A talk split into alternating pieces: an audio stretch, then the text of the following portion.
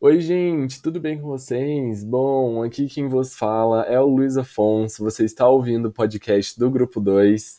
É, hoje o nosso tema vai ser sobre as consolidações das leis do trabalho, sim, a CLT. A gente vai falar um pouco sobre o contexto, qual é a relação dela com a Constituição, a nossa Constituição vigente, e alguns tópicos que a gente separou para vocês que a gente achou os mais importantes que todo trabalhador deve ter conhecimento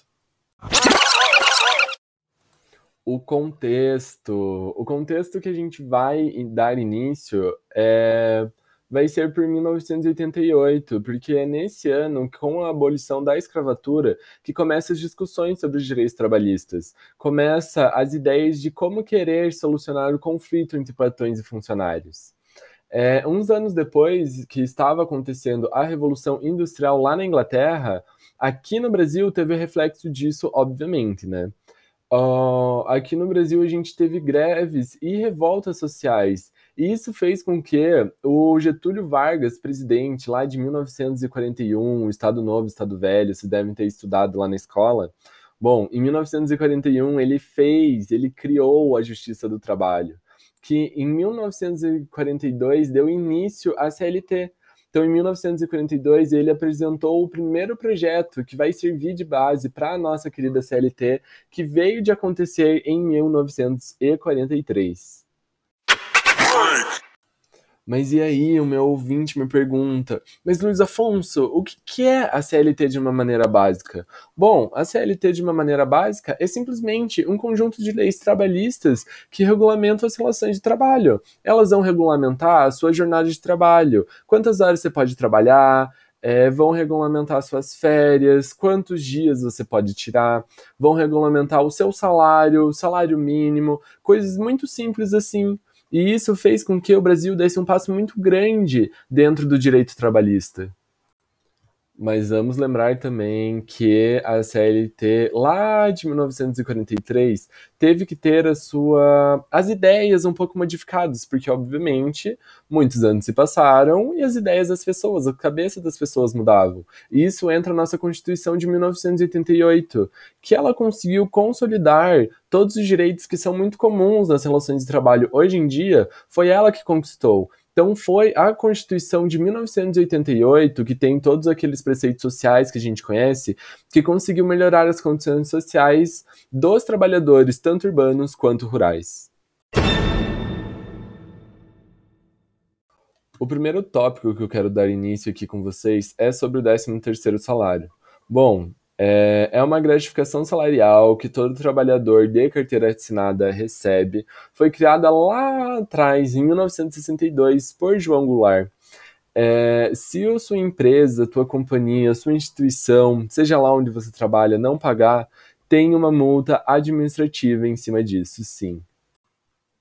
FGTS, o Fundo de Garantia por Tempo de Serviço. Ele funciona como se fosse um seguro para você. Então, todo mês o seu patrão ele vai depositar 8% do valor do seu salário bruto dentro de uma conta. Essa conta você não tem acesso a ela até que aconteça algum caso especial, por exemplo, a sua demissão. Então, logo após a sua demissão, você consegue sim sacar esse dinheiro que foi depositado ao longo de todos os meses que você trabalhou e para conseguir conciliar a sua vida até que você consiga um novo trabalho e não sofra tantas as consequências de um desempregado. O Vale Alimentação. Bom, o Vale Alimentação ele surgiu em 1976 para tentar colocar uma nutrição adequada aos trabalhadores. Vem do Programa de Alimentação do Trabalhador. Então surge desse contexto aí o PAT, né, que a gente chama. É, e as empresas elas não têm obrigação de oferecer. A única coisa que elas têm obrigação é se o trabalhador de seis horas ou mais pedir esse vale alimentação, que será descontado de no máximo 20% do salário bruto. Mas a pegada do vale transporte é um pouco diferente. É sim obrigação da empresa pagar esse vale transporte. Então é a responsabilidade da empresa, sua locomoção, que a gente chama. Da moradia do trabalhador até a empresa. Então, se a empresa não é, tiver algum meio de transporte para levar um ônibus, um caminhão, seja lá como for, ela tem sim que pagar as passagens de ônibus e metrô. Também depende muito, varia muito o preço de cidade para cidade, porque varia muito também o preço das passagens dentro de cada município. Gente, finalizando com vocês aqui, o nosso último tópico é sobre o Fundo de Amparo ao Trabalhador, também conhecido como FAT. É um fundo especial para pessoas que favorecem a geração de emprego e de renda. Por que é especial? Porque ele tem um juros menor. Bom, os juros dele é de 6%, efetivo, 6 efetivos ao ano, desculpe e você tem uma carência de 10 até 3 anos para conseguir pagar. Ele é custeado pelo Programa de Seguro-Desemprego e é muito importante dentro de todo o contexto do direito trabalhista. Então eu vou me despedindo de vocês por aqui, foi muito é muito divertido sempre poder difundir o conhecimento, principalmente jurídico, né, que são poucas pessoas que têm. Então agradeço a todos desde já. Tchau, tchau, gente. Se cuidem e fiquem em casa.